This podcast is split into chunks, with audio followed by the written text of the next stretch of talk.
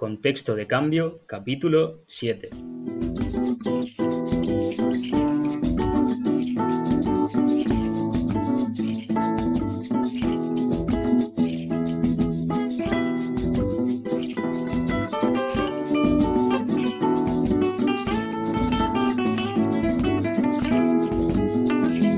Bienvenidos a Contexto de Cambio, un podcast que nace con el objetivo de acercar la psicología contextual a todas las personas interesadas en conocer un poquito más sobre el comportamiento humano.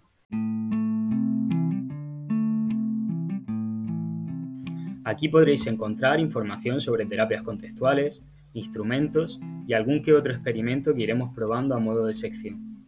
Podéis encontrarnos en Spotify y en iVoox como Contexto de Cambio y explorar lo que compartimos en Twitter en arroba contexto podcast, donde también podéis hacernos propuestas y sugerencias. Yo soy Antonio, psicólogo y máster en terapias contextuales y me acompaña como siempre Manuel, psicólogo, músico y escritor. ¿Qué tal estás hoy, Manuel? Pues a riesgo de repetirme voy a volver a decir que estoy un poco triste, tío. Porque, ya, sí, ya son dos días, esto no puede dos ser. Dos o tres días. Sí, no, pero es que estamos, bueno, esto lo estamos grabando a día 6 de julio y me acabo de enterar hace nada de que ha muerto Ennio Morricone. Y nada, Madre mía. desde aquí quiero aprovechar para reivindicar su, su música y, y también comentar que era un tío que en su orquesta utilizaba no solo instrumentos, sino herramientas como yunques o tablas de madera y las hacía chocar para así crear nuevos sonidos en la percusión. Y eso me parece algo que es muy creativo y que por tanto viene bien con el tema de hoy. Que, bueno, Antonio, Claro. dinos cuál es. Eso mismo te iba a decir, que es una pena que, que haya fallecido, pero es verdad que, que el modo en el que vivió se relaciona directamente con lo que nosotros vamos a, a tocar en el tema de hoy. Y el tema de hoy no es otro que el de creatividad o conducta creativa. ¿Qué es eso que nosotros llamamos creatividad y, y cómo nos influye en los diferentes ámbitos de nuestra vida? Eh, antes de empezar, os quería recordar que desde hace tiempo que no lo hacemos, nuestras redes sociales por si os queréis poner en contacto con nosotros. En mi caso, me podéis encontrar en, Twitter y en Facebook en arroba agálvarez PSI de, psicología o en arroba agálvarez psicología en las otras redes sociales como LinkedIn o mi página de Facebook. También os quería decir que en mi página web, agalvarezpsicología.com, en la sección del blog voy a empezar a, publicar artículos que, que espero que sean relevantes para vosotros, así como una versión más extendida de los capítulos que hemos ido grabando en el podcast para, para pues, si queréis volver a escucharlos, si queréis pues eso, leer un poquito más sobre la visión contextual de la psicología o si queréis aportar algo más, porque también está abierta a sugerencias para, para elaborar contenido en función de, de lo que a vosotros os interese. Luego a Manuel lo podéis encontrar en, tanto en Twitter como en Instagram. No sé si, si quieras decirlo tú, Manuel, dónde te pueden encontrar. Sí, pues mi Instagram es arroba murillo de letras y, y en Twitter es arroba murillo eras. El eras va con H, pero todo junto, sin ni barra baja ni nada. Y ya está, en Instagram básicamente solo pongo posteo cositas de literatura. Y, y en Twitter sí que hablo a veces más de psicología y aparte de literatura y también música. Que, que bueno, que también, como ha dicho Antonio, hago musiquilla. Por ejemplo, la, la intro que suena en el podcast es, pues bueno, pues lo hice yo un día. Y nada, ya está, esas son básicamente mis dos redes. De hecho, con, vamos a, a decir un entresijo cuando hablamos de, de, la música que suena al empezar. Yo recuerdo un mensaje de Manuel que me dijo algo así como, dame dos horas. Y la tenía ahí. es verdad, es verdad. Cogió y se lo marcó en dos horas. Y nada, que si os pasáis por sus redes sociales son bastante interesantes porque eso logra conectar eh, psicología con literatura y también con su faceta musical. Yo os recomiendo que os paséis por ahí echéis un vistazo a todo lo que él comparte. Y ya sin más demora, vamos a pasar a hablar de lo que hemos dicho al inicio del capítulo, que es la creatividad. Voy a empezar eh, leyendo una definición de, esa plataforma que todos hemos utilizado alguna vez, que es Wikipedia, incluido para algún que otro trabajo en la ESO al menos. Y, dice así, después de la ESO también. Hay ¿eh? de... la verdad que sí. Alguna que ha caído. Claro, yo, yo creo que sí, que, es donde solemos caer, al menos al principio, de trabajos bastante más serios. Sí, sí, sí. Ah. La definición que, podemos encontrar allí de, de creatividad es la siguiente. La creatividad es la capacidad de generar nuevas ideas o conceptos, de nuevas asociaciones entre ideas y conceptos conocidos que habitualmente producen soluciones originales. La creatividad es sinónimo del pensamiento original, la imaginación constructiva, el pensamiento divergente o el pensamiento creativo. ¿Qué te parece esta definición, Manuel? Pues me gusta, eh, por ejemplo, cuando dice la asociación entre ideas y conceptos conocidos. Mm, porque claro, eh, se toman cosas que ya conoces y es como que creas algo nuevo, aunque sea simplemente la relación entre ellos. Ya es una creación, ¿no? Y luego, sin embargo, dice que es sinónimo de, pensamiento original. Borges, por ejemplo, decía que no existen los sinónimos. Cada palabra tiene un significado muy concreto y caer en decir voy a utilizar los sinónimos es alejar, alejarnos de su significado. Entonces, claro, el pensamiento original ya es decir creatividad, originalidad, imaginación, muchas veces se toman como sinónimos, pero mm, realmente el lenguaje no necesita sinónimos. Lo, necesitamos los escritores para no aburrir al lector, pero el lenguaje en sí, con una sola palabra que valga para algo, no necesita otra. Y a mí me parece que no son exactamente sinónimos. Originalidad sería más bien crear algo sin precedentes. En este sentido, eh, se puede ser creativo, quizás sin ser original, pero no se puede ser original sin ser creativo. Mm, no sé si, me sigue, Antonio. Vale, vale. Qué interesante esto que dices. Creo que sí te sigo y, ese matiz de, de, bueno, como decía Borges, que no existen los sinónimos, estoy totalmente de acuerdo. Porque cada palabra se refiere de manera concreta a algo. Que nosotros luego lo utilicemos o intentamos eh, expandirla o, amplificarla para mayores significados ya es cosa nuestra. Y es cosa también de, los escritores o de los redactores de, libros de texto y demás, que, buscan eso, el, o el intentar llegar a más personas buscando sinónimos que sean más cotidianos. Claro. O por otro lado, no aburrir al lector, como tú bien decías. Yo también lo que veo de esta definición es que la creatividad se atribuye a algo como interno, algo que ya está en ti, ese pensamiento original, ese pensamiento creativo, mm. Ese propio proceso que, nace de ti y, me da la sensación que puede entenderse que lo tienes o no lo tienes. Yo quiero empezar con una pregunta, si te parece bien. Como tú mm, te dedicas al proceso creativo, al fin y al cabo, con la música que haces, con pues, los textos que escribes. Mm. Eh, ¿Cómo es el proceso creativo que tú sigues?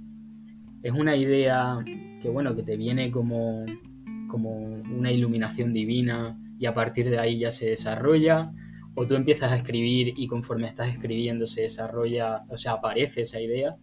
¿O cómo lo haces? ¿Cuál es tu proceso? Pues mi proceso creativo a la hora de, escribir, sobre todo, no es algo así que, me, que se me aparezca como una virgen, no se me aparece la idea, ni mucho menos. Sino que más bien a lo mejor estoy leyendo, viendo una peli o simplemente me acuerdo de algo, puede ser, de hecho, un libro o una peli que haya leído hace mucho tiempo, o algo que me haya pasado a mí, o alguna conversación, cualquier cosa.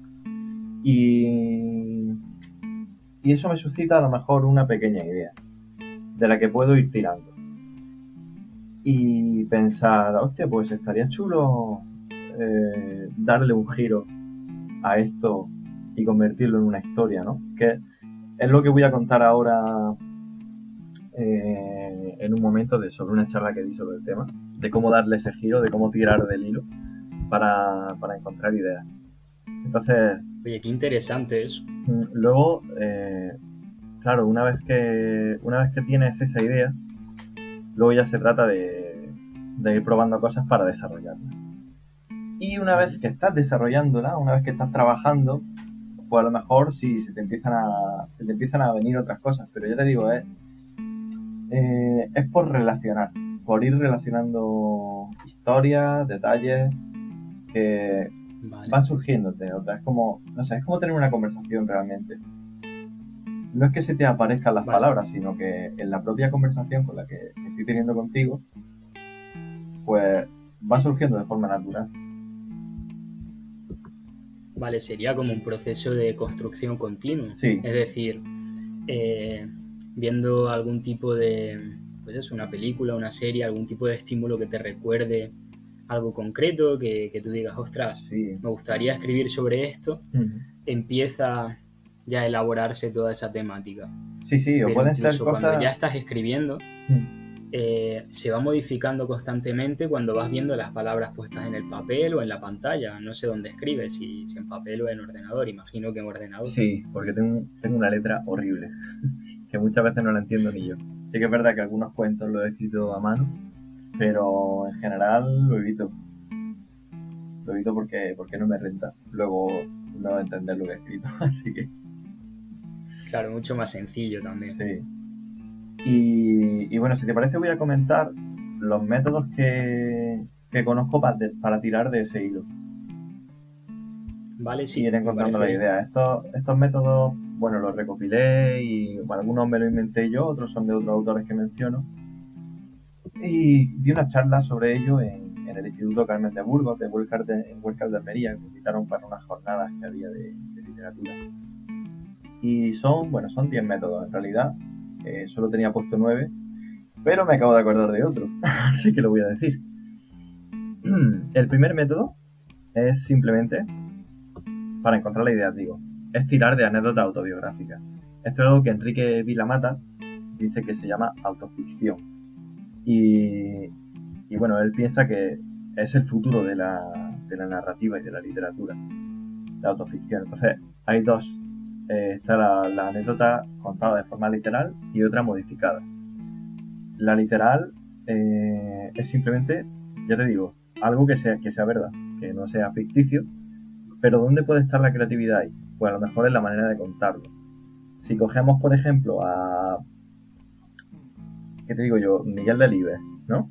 La novela de Los Santos Inocentes, no sé si la has leído, Antonio. No, no la he leído.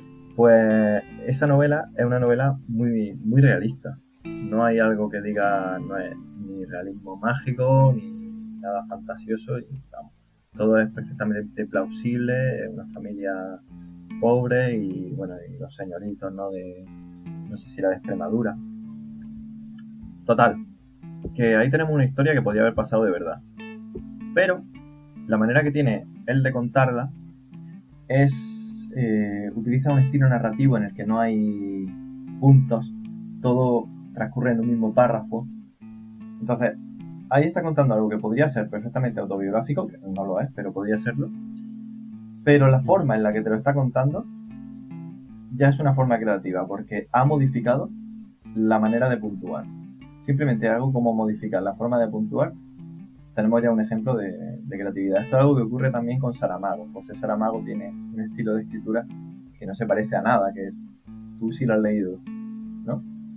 Sí. Y, bueno, es, ya te digo, están los, todo integrado en un mismo párrafo, incluidos los diálogos. Y la primera a mí me agobia muchísimo. ¿eh? Claro, la primera vez que lo lees dices, hostia, qué, qué cosa más rara. Pero luego a mí me resulta mucho más fluido una vez que te acostumbras. a mí sí me pareció curioso, me pareció una, manera especial de, publicar, pero me agobia porque como que me da un descanso también el hecho de que esté dividido todo por párrafos. Y ahí era pues un armatoste de palabras unidas, que bueno, que es verdad que, tiene ese factor especial, pero, pero a mí particularmente me agobia. Claro, todo tiene sus su pros y sus contras. Por ejemplo, a la hora de ponerle un marcapágina y empezar a leer otra vez una semana después, cuesta mucho más quedarte Claro. para saber dónde te quedaste. Bueno, la, la Claro. contraparte de- del método este, del primer método, que es la anécdota autobiográfica, es que sea modificada. Es decir, tirar de algo que te pasó y añadirle, eh, añadirle algo. Por ejemplo, puedes empezar un cuento eh, contando cualquier anecdotilla que, que suelas contar o recordar con tu primo o con tu amigo y añadirle un elemento extraño, un elemento que no estaba ahí. No puede ser, yo que sé, que de pronto encuentra un cadáver o, o cualquier cosa que pueda desencadenar una trama que realmente no ocurrió, aunque haya elementos que sí son autobiográficos. Bueno, ese es el primer método, es bastante, bastante sencillo. Luego, el segundo método es observar eh, las cosas y preguntarnos, y hacernos preguntas, ¿no? Eh, preguntas del tipo, ¿cómo llegó esto aquí? ¿Cómo, ¿Cómo ha llegado esto aquí? ¿O qué podrá, qué, qué podrá estar sintiendo este objeto, ¿no? Que son preguntas extrañas por ejemplo, yo tengo un cuento que, cuyo protagonista es un espejo. El problema de ese espejo es que tiene una crisis de identidad, porque claro, todo el mundo va al espejo para ver quién es, pero el espejo mm, no puede hacer eso. Es el único objeto que no, que no puede, porque incluso aun poniéndose delante de otro espejo, solo se desencadena un, un túnel infinito, un vacío. Total, que ya te digo, la forma con la que escribí ese espejo, o sea, ese espejo, perdón, ese relato que además ganó un premio, fue simplemente eso, el método de observar algo y hacerme una pregunta con extrañeza, como si fuera algo nuevo para mí, ¿no? O de preguntarnos, ¿qué tendría que pasar para, para X cosa? Por ejemplo, Antonio, ¿qué tendría que pasar para que tú mañana estés en Galicia? Pues a la hora de responder esa pregunta ya tienes una historia. Claro. Oye, qué interesante esto que cuentas. De hecho, bueno, tú tienes eh, un libro que publicaste que, que, si no me equivoco con el título, era Relatos y otros enseres de andar por casa, que Sí. va de, de esto mismo, Sí, sí. de preguntarte un poco la visión que puede tener un objeto, ¿verdad? Sí, efectivamente. Complementalo tú porque Sí, eh, sabrás son mejor eso. definirlo. Bueno, hay muchos más cuentos porque tiene tres partes, pero la primera parte sí son, los protagonistas son objetos y uno de ellos es pues este que he contado del espejo. Otros son los relojes, que eso que creen que miden el tiempo, pero al final es el tiempo el que los mide a ellos. Otros son las tres líneas del teclado de un ordenador y el conflicto que pueden tener por las letras que tiene cada una. Otro, un manojo de llaves, que está la llave del sótano, la llave de la puerta y la llave del portal y lo que ocurre entre ellas. Y es básicamente eso. To- todas las ideas de esos cuentos fueron, fue responder a preguntas como las que estoy diciendo aquí, que es lo que llamé el segundo método. ¿Qué tendría que pasar para tal cosa? ¿Qué estaba sintiendo tal cosa? ¿O qué ocurriría aquí si de repente, yo qué sé, lo que sea? Bueno, pues ese es... Y, y esto que comentas, Manuel, de. Sí, eh, esto que comentas de, de plantearte preguntas sobre objetos que, que en un principio, no sé, cualquier persona no se pone eh, o se plantea la perspectiva que puede tener un ventilador de la vida. Mm, O sea, esa habilidad que tienes tú de plantearte preguntas sobre, pues, sobre cosas que, que de manera común la gente no se plantea este tipo de, de dudas. Eh, ¿Cómo llegó a ti? ¿Fue, no sé, alguna entrevista que escuchaste de algún escritor que lo hacía? ¿Fue por ensayo y error en tu historia propia? Pues... ¿Siempre lo has hecho? No, fue, fue por un cuento. Fue por un cuento que leí de un escritor japonés que se llama Osamu Dazai. Y tiene un cuento que se llama, bueno, se llama El dinero, lo traducen como el dinero, aunque la traducción correcta sería la billete, por el tema de los pronombres en japonés y que billete femenino, etcétera, etcétera. Entonces, ese cuento está contado por el billete. El narrador es un billete. Y me gustó muchísimo porque era muy sencillo, pero era una visión que yo no había encontrado nunca en, toda la literatura que había leído. Así que tomé la idea prestada y lo llevé a otros objetos, a conflictos más identitarios, porque el billete pues contaba cómo pasaba de una familia a otra y tal, ¿no? Y entonces era de- desde su punto de vista, te contaba la historia de la familia, pero bueno, yo me puse a contar la historia de los objetos, para que no fuera para que no fuera como un plagio, digamos. Lo que, bueno, simplemente... Pero fíjate, ¿tú crees que, que también influye, pues, que eres psicólogo en todo esto, el plantearte pues dudas que pueden ser más de tipo existencial de los objetos o, problemas identitarios o incluso mm, no sé si has llegado a plantearte qué tipo de, patrones limitantes pueden llegar a tener esos objetos si, si se desenvolviesen en su día a día.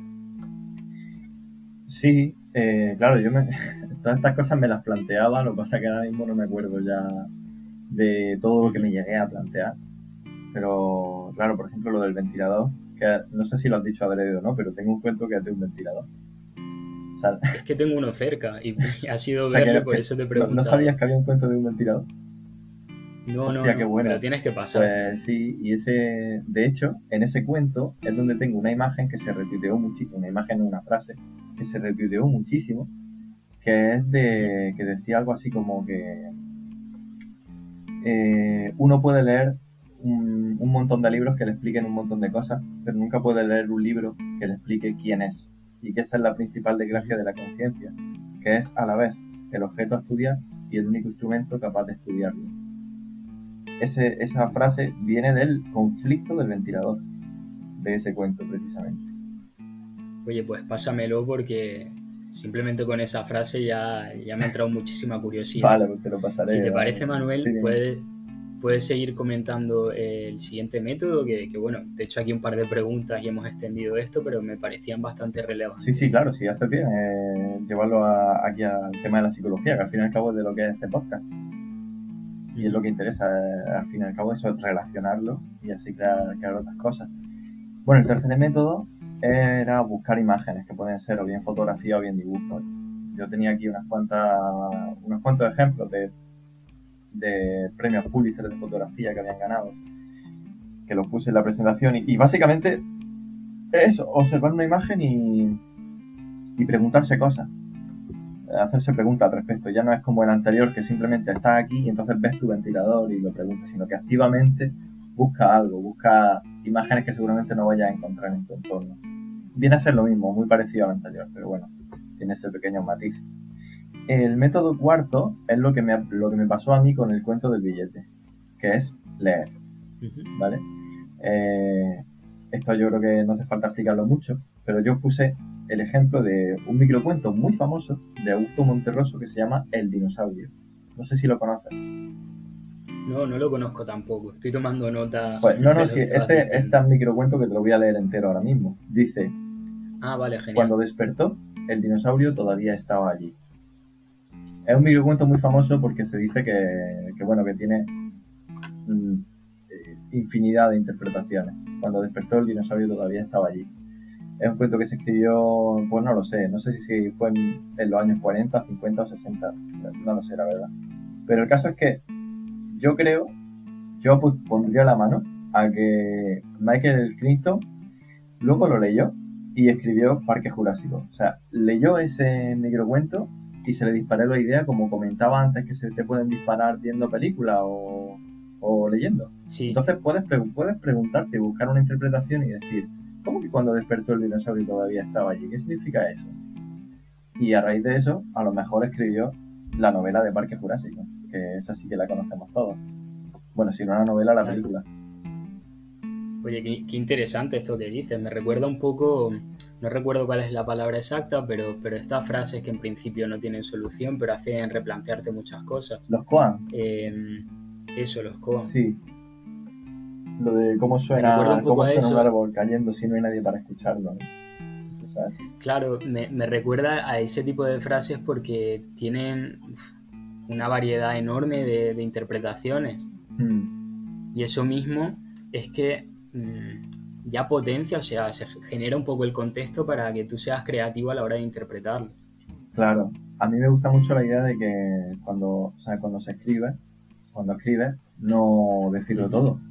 Aunque tú tengas tu historia, que es lo que un poco lo que decía Hemingway. Hemingway tenía un método que se llama el método del iceberg. Entonces, la historia que él conoce antes de ponerla a escribir es el iceberg entero, pero lo que escribe es solo la punta. De manera que la persona que lo lee tiene la sensación de de haber aprendido una historia que es mucho más de lo que ha leído. Y, cuando una historia se permite tener huecos, entonces la, la historia no solo se tiene a sí misma, sino que tiene a todo y cada uno de los lectores que le han dado una interpretación nueva, una interpretación a la hora de, ya te digo, de llenar esos vacíos.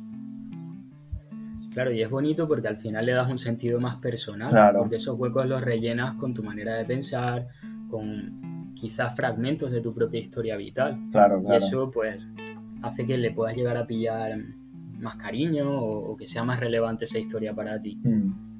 Sí, a mí yo me acuerdo cuando era jovencillo me daba mucha rabia cuando una película o un libro terminaba con un final así abierto, ¿no? Que, que como que faltaban explicaciones, pero con el paso del tiempo lo he ido valorando muchísimo más.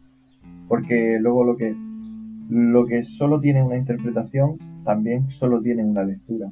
La segunda vez que lo lees Claro. es volver a lo mismo. y Ya está.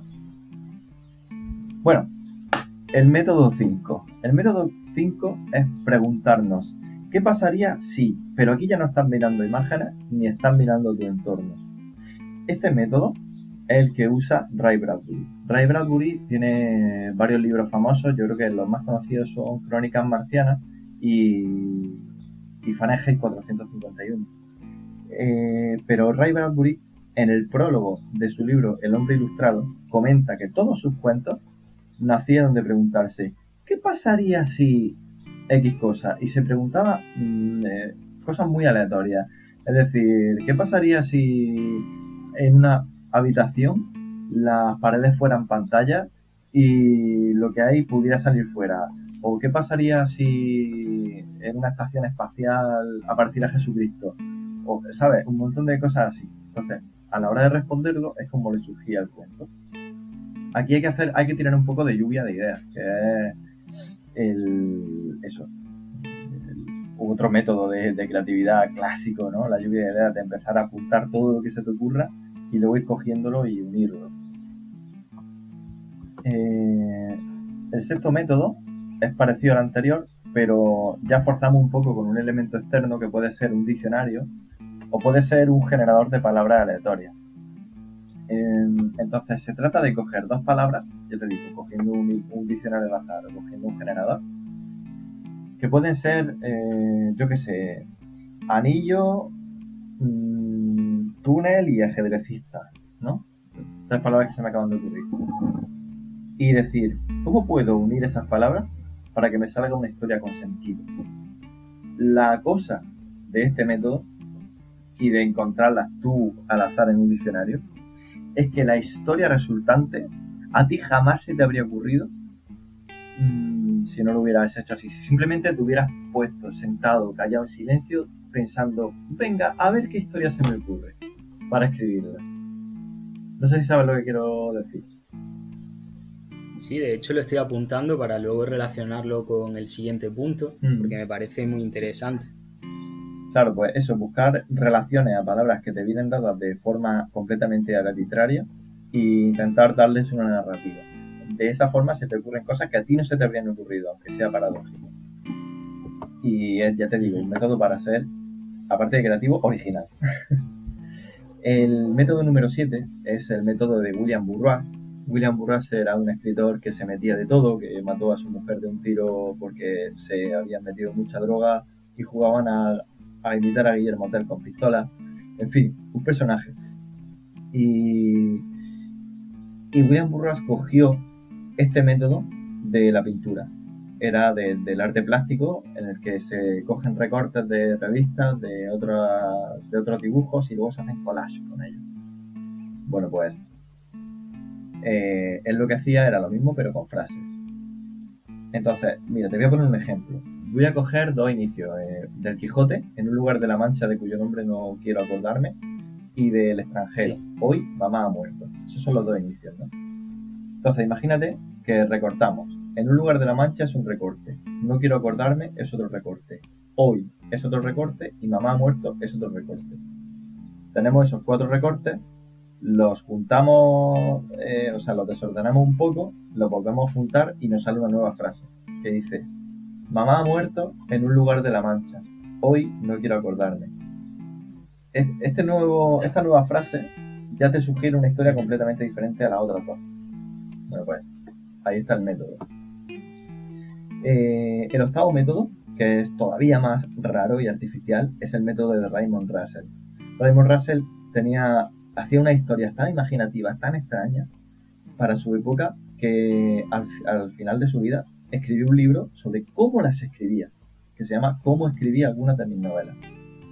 Y este método consistía, bueno, tenía varios, pero el más famoso es este.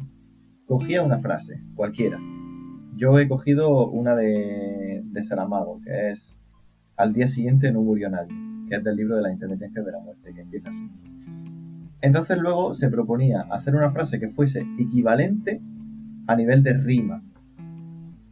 Entonces nuestra frase era al día siguiente no murió nadie, pues imagínate que la siguiente frase es sería crujiente lo comió el fraile, que no tiene nada que ver, porque tiene que rimar, ¿no? O sea, son dos frases que no tienen nada que ver. Entonces decía, la primera frase va a ser la primera frase del cuento y la segunda frase va a ser la última frase del cuento. El ejercicio está en buscar cómo demonios escribir algo que tenga sentido y que lleve de una frase a otra. Es decir, que tenga sentido que el cuento empiece y acabe así. Y de nuevo, eh, en este ejercicio de encontrar mm, cómo hilar las dos, pues se te van ocurriendo eh, cosas que no se te hubieran ocurrido de otra manera. Y luego el último, el último método que había puesto aquí es el de César Aira, que es parecido a lo de la autoficción, pero al revés. Es decir, mm, no es que tome cosas personales y las cambie, sino que... A ver, voy a decir cómo es y ya está, porque si no me lío. Empiezas con una historia simple, te inventas un personaje, lo que sea, y escribes una paginita. Entonces sales a vivir tu vida y digamos que te ponen un café que estaba frío o que te encuentras con un perro que tiene eh, tres patas o algo así. Entonces, cuando te vuelves a sentar a escribir al día siguiente, eso tienes que meterlo de alguna manera que tenga sentido en tu historia. Entonces, todo lo que te va pasando en el día a día, de alguna forma tienes que incluirlo. Y, así la historia casi que se va creando sola. Y va cogiendo unos giros que el lector no a venir. O sea, los libros de César Aira son una verdadera locura. No me extiendo en esto porque sería un, off topic, pero vamos, que da para podcast, ¿eh? lo, de, lo de César Aira. Y bueno, el, décimo método se llama cadáver exquisito, pero esto ya se necesitan más personas. ¿eh? tú escribes una frase y la, siguiente persona escribe la otra, pero la, la segunda persona solo puede ver la segunda mitad de tu frase. Entonces va encadenando sin saber la primera mitad que escribió esa persona y así se crean pues, eso, frases extrañas, impredecibles, etcétera, etcétera. Y ya está, y básicamente eso eran los 10 métodos que tenía de la creatividad. Oye, pues muy bien, a mí me ha parecido súper interesante y quizá deberíamos dedicar otro capítulo a, este tipo de métodos o concretamente a alguno que, que tú veas especialmente relevante porque de verdad yo sé que este podcast podría durar dos horas y si tiramos por esa vía sí, sí, pero... pero pero con tu permiso voy a reconducir un poco sí, perfecto, todo todo este bagaje todo este contexto que has dado a, a lo que sería eh, el papel de la creatividad dentro de la psicología o la terapia psicológica te iba a preguntar, porque hemos leído una definición muy general sobre qué sería la creatividad y por medio de todos los métodos que tú has ido diciendo, lo he visto que conectaba directamente con lo que la creatividad significa para mí.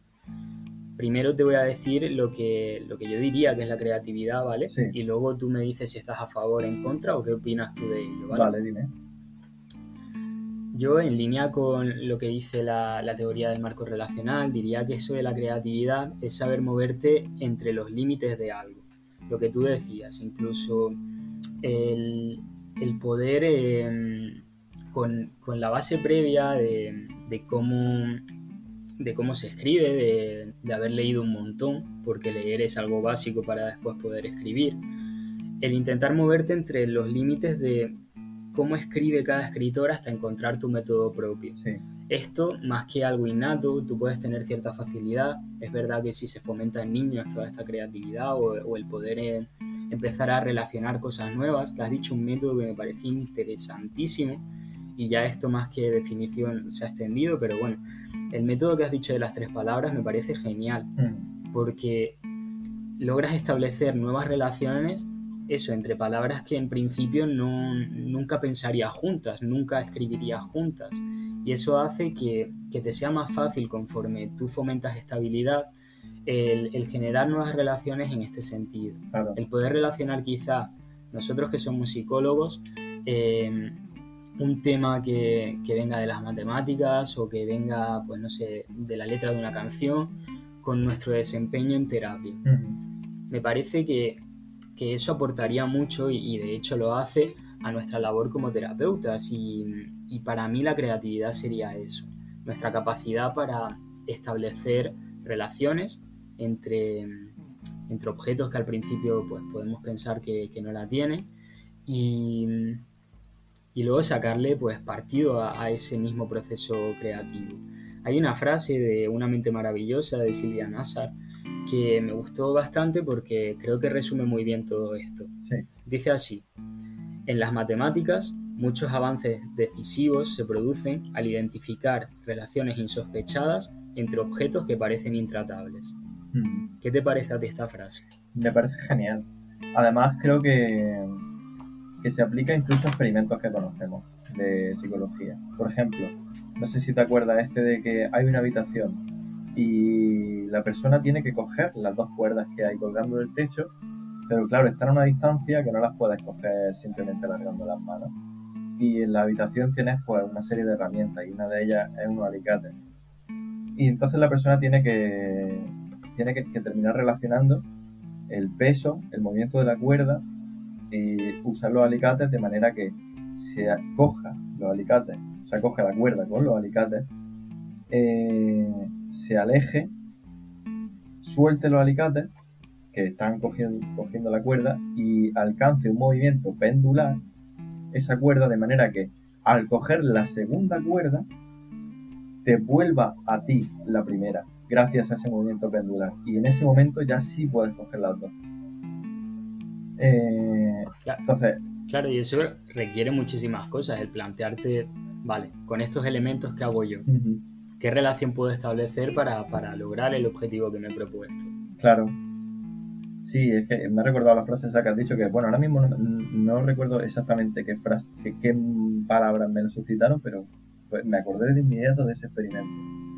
Y, y si no, otros como de esto de que te dan un lápiz, ¿no? O sea, te dicen objeto y tienes que decir uso alternativo. Un lápiz, pero no puedes decir escribir.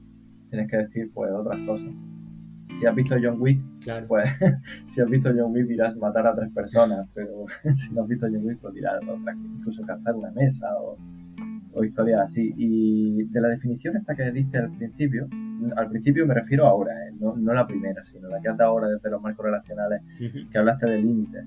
sí, Mm, me gusta mucho el tema de los límites a la hora de, cre- de creatividad y me recuerda una peli que se llama La leyenda de 1900, una peli preciosa que va de un, un hombre que nace en un barco y ya no sale de ese barco.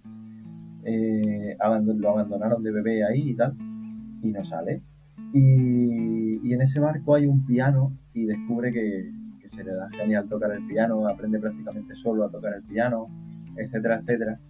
Y llega un momento en el que quiere salir del barco y no puede, no se ve capaz porque ve el mundo exterior sin límites y se abruma, se siente abrumado y vuelve dentro. Y entonces la persona que su amigo le pregunta que por qué y tal. Y dice, cuando toco un piano, sé que hay 88 teclas y sé cuáles son las, notas de cada una de ellas. Entonces, yo no quiero enfrentarme a un mundo infinito. Quiero eh, moverme dentro de este límite, que son las 88 teclas de ese teclado, y dentro de ese límite ser yo el infinito. O sea, teniendo esas 88 teclas puedo crear, cualquier cosa. Y hablaba de eso, de ser él el infinito dentro de ese límite. Me parecía muy, muy chulo y muy acorde a esta. sí, la, la verdad que, que a mí también me ha gustado mucho esto que acabas de decir, Manuel. Y te voy a lanzar una pregunta que, que, bueno, se la ha planteado la gente muchísimo, y es que, y es la pregunta de si se nace con creatividad o si se puede entrenar ¿O qué consideras tú que, se puede entrenar de esta creatividad? Eh, yo no creo ni que se nazca ni que no se nazca con creatividad, porque me parece que no es algo que cada uno lleve dentro. Me parece que esto también es una opinión que tú compartes y ahora la, la desarrollarás más. Simplemente creo que, ya te digo, se puede eh, actuar con creatividad estableciendo nuevas relaciones a las cosas. La definición que hemos dicho, buscando relaciones nuevas. Y eso ya es, eh, hacer algo creativo. Y por supuesto, eso es algo que todo yo creo que todo el mundo puede hacer. A algunas personas le costará más y a otras menos, como a unas personas le costará más ir en bicicleta y a otras menos. Pero eso no quiere decir que haya gente que de nacimiento no puede montar en bici, sino que como todo se aprende, se entrena y, y se aprenden métodos o se desconocen métodos. ¿Tú qué opinas? Claro, al final sería, sería mejor quizá hablar de, de conducta creativa. Claro. Porque la creatividad no es esa inspiración que te pueda venir.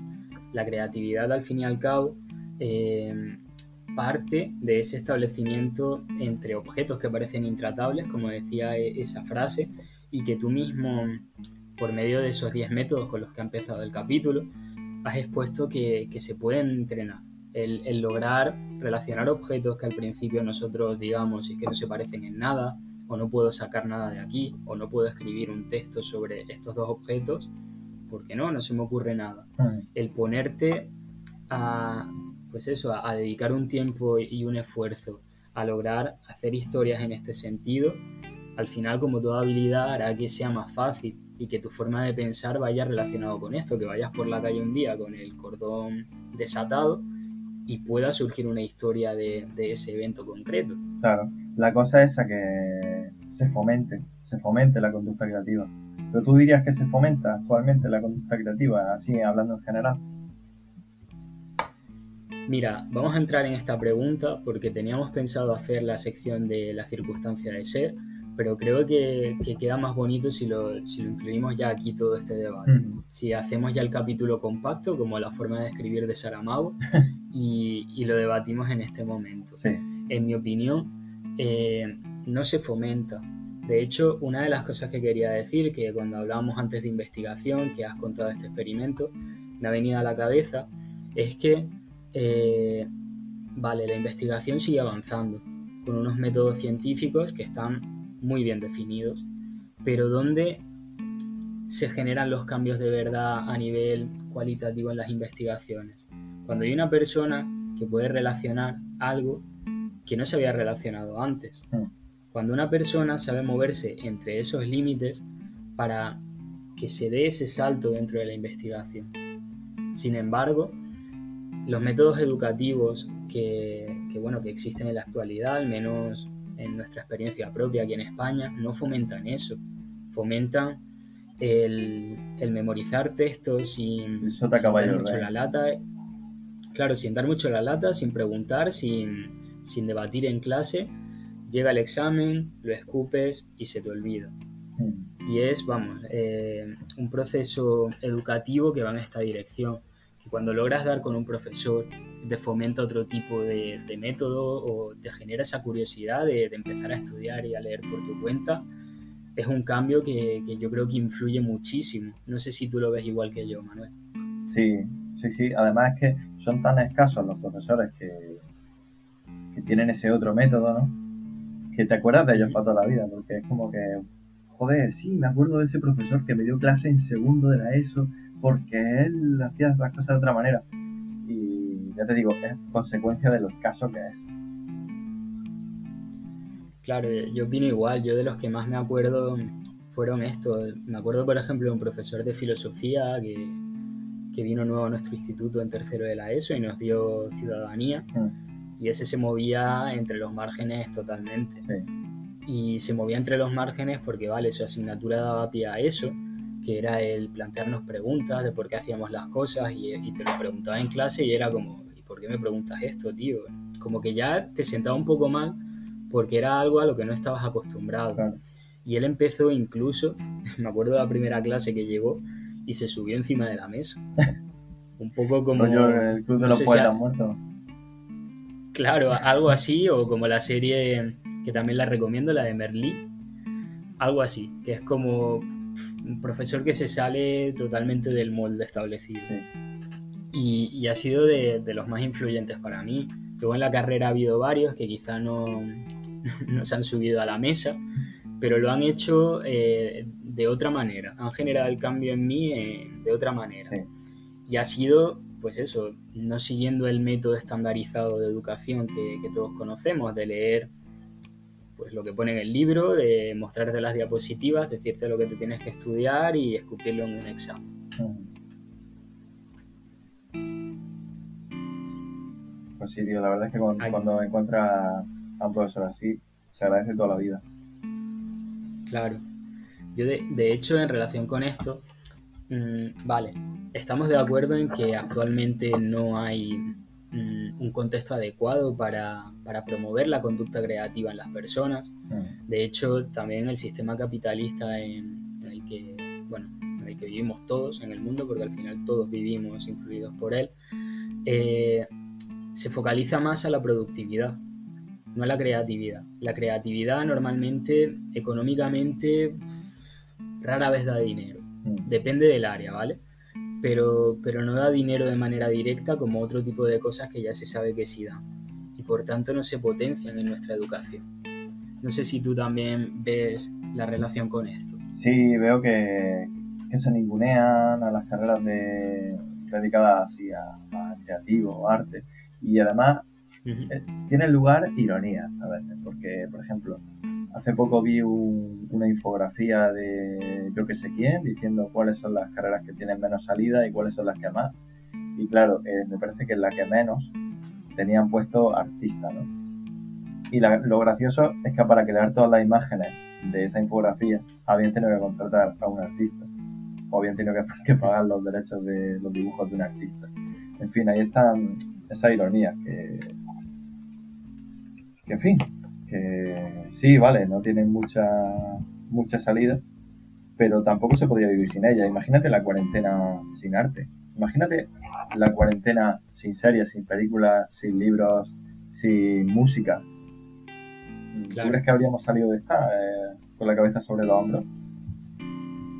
Lo hubiésemos salido, pero arrastrándonos por el suelo, porque es verdad que, al menos yo lo necesito. Yo escucho música todos los días, estoy siguiendo series constantemente, me gusta también mucho leer por, por ese también, por, una toma de perspectiva tanto a la hora de elaborar el contenido que estás leyendo como de la propia visión de la época del autor. O sea, me gusta por todo eso y no me imagino un mundo sin claro, lo que quiero decir es que, vale, es cierto que económicamente te va a pegar la hostia, si sales por ahí, ¿no? Por la rama creativa, digamos así. Pero lo, con lo que no estoy de acuerdo es con que se ningune con, con la gente que dice que no es necesario, que, ¿sabes? Que como no se produce, entre comillas, no movemos capital, pues no, no es necesario que haya gente creativa, pero vamos, que, yo creo que está bastante claro, que eso no es así. Yo coincido contigo que, que se le debería pues dar mucha más importancia porque es un tipo de pensamiento que al salirse de la norma que fomentan pues eso, maneras de pensar diferentes, de expresarte de manera diferente, permiten también que surjan nuevos descubrimientos. Es como que probabilizan e-, esa serendipia que, de la que tanto se habla, de dar por casualidad con descubrimientos y demás. Pero claro, si siempre haces lo mismo y lo haces de la misma manera, difícilmente tendrás hallazgos en este sentido. De hecho, como decía antes, la creatividad de los investigadores es fundamental a la hora del progreso. Pero ¿qué pasa? Que si analizamos, como nos gusta siempre, el contexto de la investigación en España al menos, ¿qué contexto tiene? Presión por un lado a la hora de publicar, inestabilidad económica por otro, y si tú tienes todas esas presiones ahí, deja muy poco margen para poder probar cosas, para poder fomentar esta conducta creativa y sería pues la pescadilla que se muerde la cola al fin y al cabo. Mm. Y eso es la investigación, pero ¿y la psicoterapia? ¿Qué cabida tiene la, creatividad? Bueno, hoy he escuchado, he leído un hilo, no es un hilo, en verdad era un tuit y otro que había respondido con otro tuit, porque uno decía que la psicoterapia es un arte y el otro decía, pues no. ¿Tú qué opinas? ¿Dónde te posicionas aquí?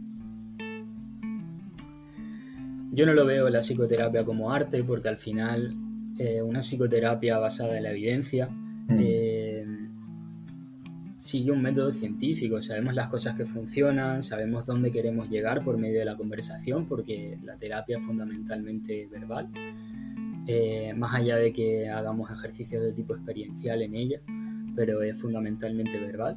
Y, y al fin y al cabo eh, es algo que aprendemos, es como una habilidad que, que se fomenta. Hmm. La parte creativa que puede tener, no tanto de arte, puede ser el, como decía antes, relacionar cosas de hecho, hay diferentes corrientes en psicología y desde un modelo basado en la evidencia científica se puede aprovechar muchísimo el conocimiento de autores que, bueno, que han propuesto cosas pero que no están validadas eh, para incluir ahí con un objetivo determinado. De hecho, por ejemplo, yo he relacionado muchas cosas, quizás a nivel filosófico de las artes marciales, con la visión que tú intentas eh, promover en el cliente que tienes delante. En las artes marciales, por ejemplo, mm, te tienes que exponer al dolor. Te tienes que exponer al dolor y incluso con ese dolor, el intentar hacer determinados movimientos por algo superior que concretamente en esos entrenamientos va vinculado a salvar tu vida. En terapia, a lo mejor no de manera tan drástica, pero es verdad que muchas veces nos tenemos que exponer a un tipo de sufrimiento que no es físico, sino es un sufrimiento verbal, para poder promover otro tipo de cosas en nuestra vida. Mm. Exponernos a la frustración, exponernos a, a, poder fallar, exponernos a, pues incluso al dolor que puede venir de una pérdida de un familiar. Al final sí que, que lo relaciono yo con todo esto. Sin embargo, no diría que, que la psicoterapia es arte o, algo que se lleva adentro o algo que se hace con el sentir y con ganas de expresarte sin tener una base. Es que eso es lo que pasa, que yo creo que volvemos a caer en, la trampa de los sinónimos. En pensar que creatividad es arte y arte es creatividad. No. O sea, necesitas creatividad para hacer arte. Pero, pero puedes ser creativo y no estar haciendo arte. Entonces, claro, en la terapia la creatividad viene muy bien y la creatividad es un factor fundamental, creo yo. Ya te digo, desde simplemente el hecho de, ser espontáneo, ser genuino con, tu, con tu cliente, hasta temas más avanzados a nivel creativo, como puede ser crear metáforas con lo que el cliente te está diciendo. Al fin y al cabo, eso es ir relacionando. Pero eso no quiere decir que sea arte. Lo que pasa es que, claro, hay gente que se toma los sinónimos muy al pie de la vida. Claro, con lo extenso que es el vocabulario y es verdad que no sabemos a qué se refiere o, la amplitud que tiene cada una de las palabras, sin llegar a ser sinónimos. Y, en este caso, eh, yo también lo, que veo es que, mm, que, bueno, que la creatividad yo creo que es una habilidad que te va a hacer mejor terapeuta, porque la conducta humana, una de las cosas que la define es la variabilidad que tiene. Si tú eres creativo y sabes relacionar conductas concretas de la persona, ya sea con metáforas, con, analogías o manera de expresarle eh, buscando el objetivo concreto de la terapia, pero de una manera en el propio lenguaje del cliente, eh, utilizando las propias metáforas incrustadas en el lenguaje del cliente, vas a lograr hacer una terapia mucho más personalizada y dirigida a lo que la persona quiere. No sé si me he explicado bien. Sí, sí, sí. Sí, la, yo creo que lo estás llevando ahora por, por el tema de la, de, la de ser genuino, vaya. Que, que, además es el sexto nivel de validación, según la DBT, lo que estás diciendo. Que es un poco esa mezcla de, de quitarte el, el sallo de profesional y de yo soy diferente a ti, sino entrar en el juego, entrar un poco en, en ser tú como el paciente, eh, estar en la conversación como mm, sin distancia, digámoslo así, y ser capaz de, gastarlo todo. Y haciendo ver, como, como ya decía Rogers, que, somos humanos antes que terapeutas y entonces eh, seríamos unos hipócritas si no, si no asumimos o incluso en alguna ocasión con un objetivo terapéutico concreto, le expresamos al cliente que nosotros también nos sentimos mal, sufrimos, eh, tenemos chascos en la vida y nos atenemos a lo mismo que intentamos eh, promover en él. Hmm. Y te quería hacer una pregunta que creo que, puede ser una buena pregunta para, cerrar, Manuel, que es, ¿cómo crees tú que, los terapeutas pueden potenciar esta conducta creativa en ellos. Mm. Recuerdo, y quizás te pueda dar pie para responder a la pregunta que me hablaste eh, de un ejercicio que hicisteis alguno de los embajadores contextuales, que no sé si quieras exponer aquí o te sirva de referencia para contestar. Eh, ah, sí. Bueno, claro. Era, un, era como un roleplay, pero era entre, entre varias personas como si en vez de estar tú y yo simplemente hubiera eh, hubiera cuatro personas más con nosotros. Entonces, cinco hiciéramos de terapeuta y, y luego la otra persona eh, interpreta el rol de cliente. Esa persona te está contando a ti su problema y cada terapeuta tiene un minuto de reloj para hacer una intervención y luego le toca otra vez al que hace de cliente. Lo que ocurre es que, claro, tú estás mm, ya pensando cómo harías tú la terapia. Pero luego, cuando toca la siguiente intervención de, estas otras personas, ya han tirado por otro lado. Así que te tienes que amoldar. Tienes que ir, eh, ya te digo, cambiando, viendo lo que han dicho los otros y ver cómo puedes llevarlo tú.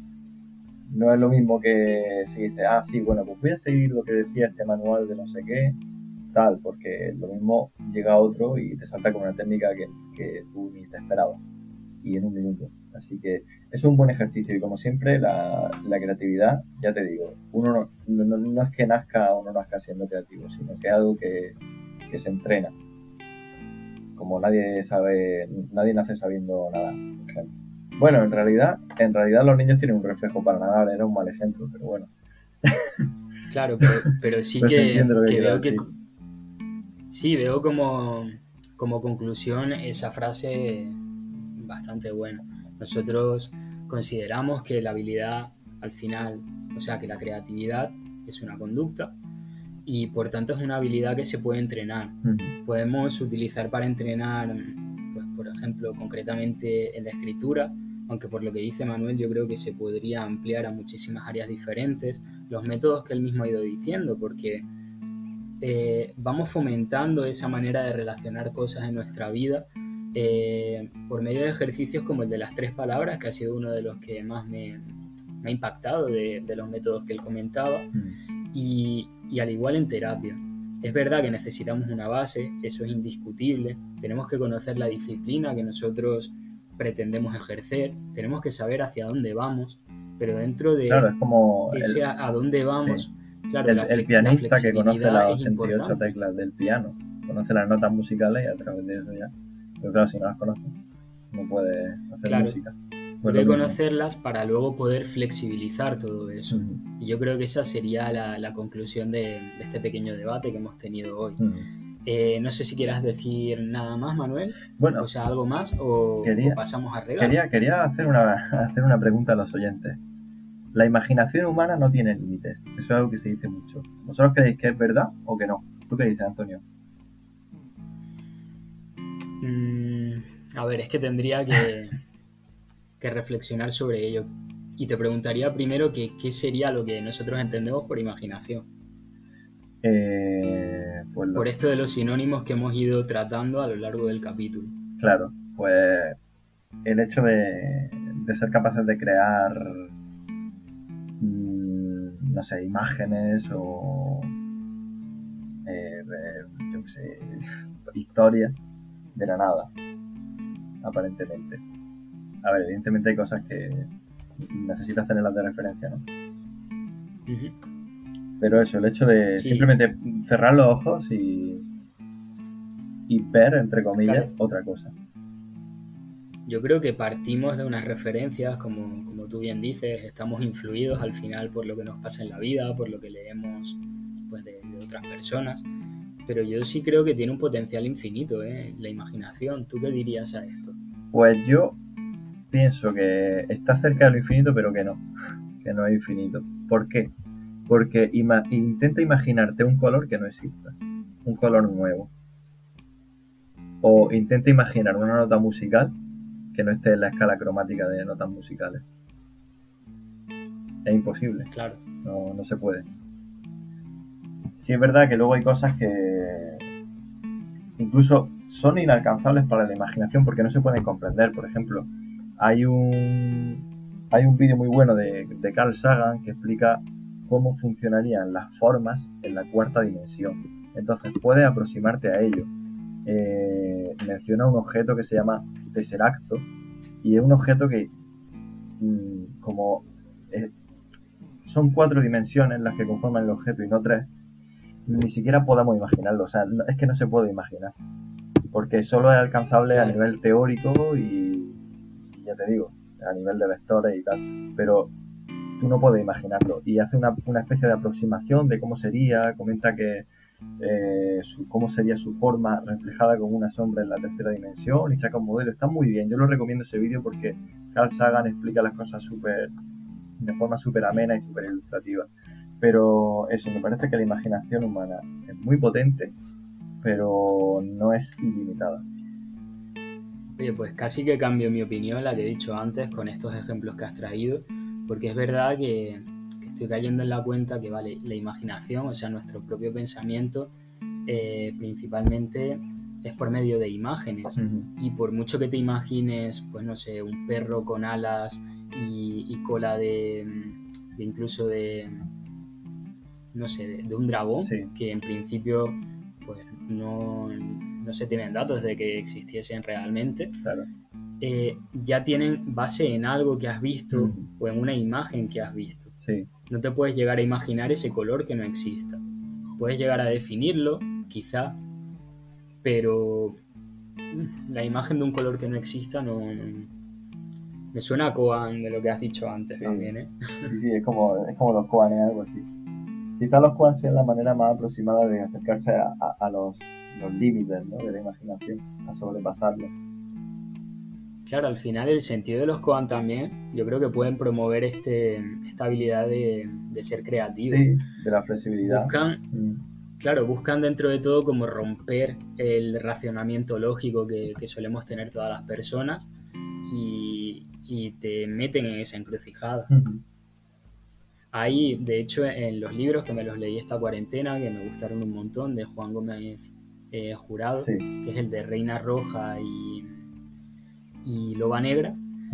Eh, también hablan mucho de los Kohan. O sea, si tienes un tiempo, léetelos porque son interesantes. Pues tengo uno en el ebook que lo puso gratis durante la cuarentena y me lo descargué, pero todavía no lo he leído. Me parece que el de la Reina está roja.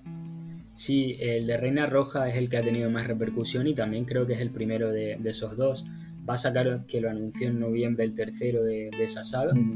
Y, a mí me han gustado bastante. O sea, es un libro de los que te enganchan, tienen, o sea, es de tipo policial, van investigando una serie de, asesinatos, crímenes y demás.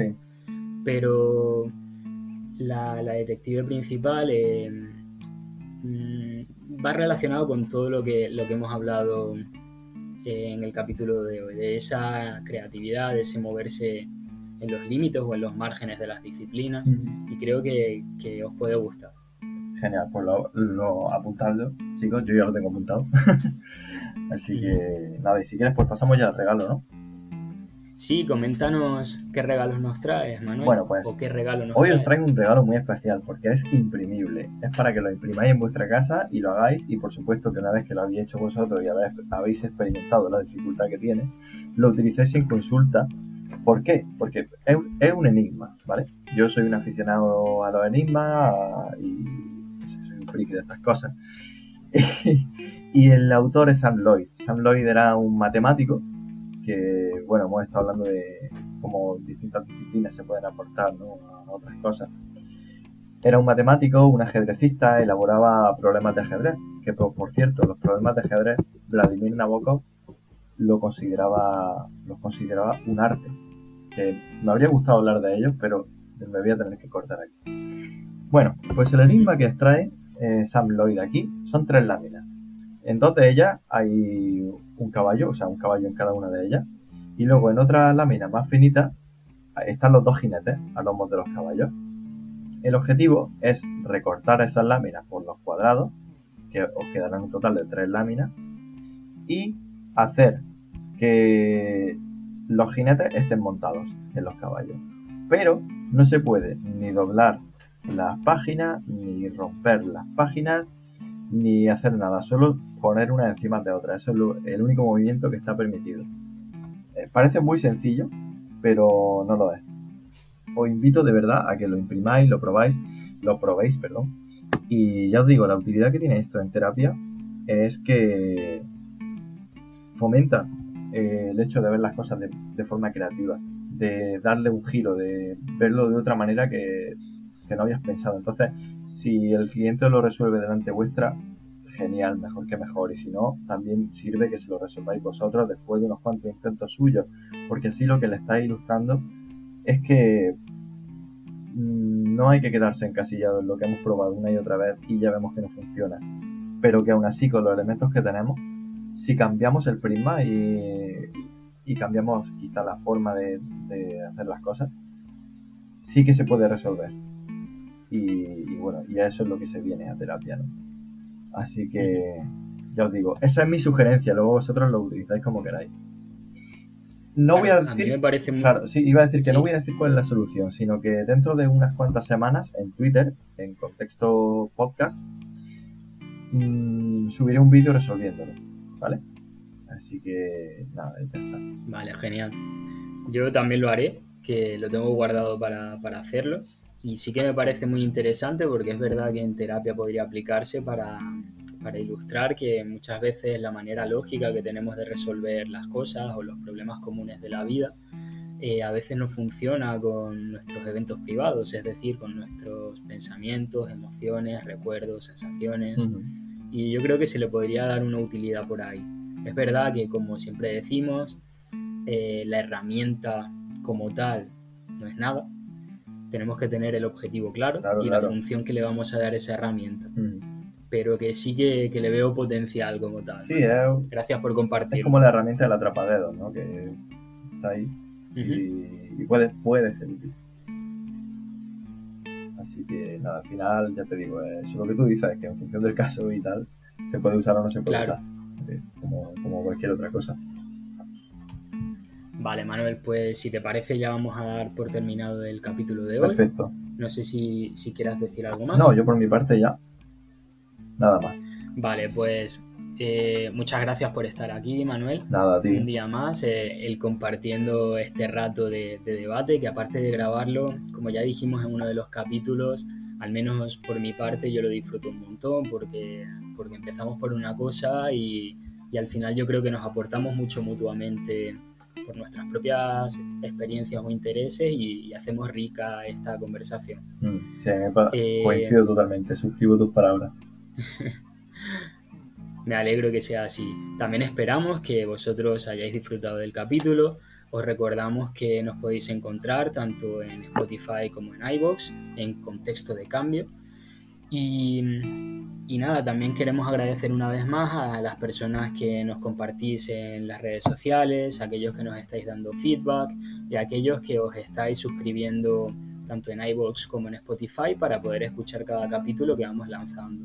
Esto al final a nosotros nos motiva a poder seguir, nos ayuda mm, a, poder pensar y elaborar con, más ganas todos estos programas.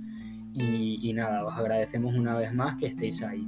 Recordad también que nosotros sacamos un capítulo cada 15 días y el siguiente pues será en el día, vamos a verlo,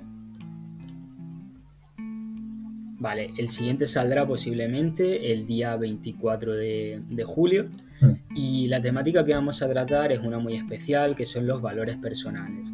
Los valores personales entendidos como aquello que nos moviliza para el cambio psicológico y en la vida en general. Lo dejamos ahí para que penséis sobre ello, bueno, los psicólogos que ya podéis conocer por dónde vamos a ir y, otras personas que, que quizá no sepáis lo que son los valores personales pero que sí tengáis algún ejemplo en vuestra vida de, cosas con significado personal para vosotros que os mueven en, la propia vida.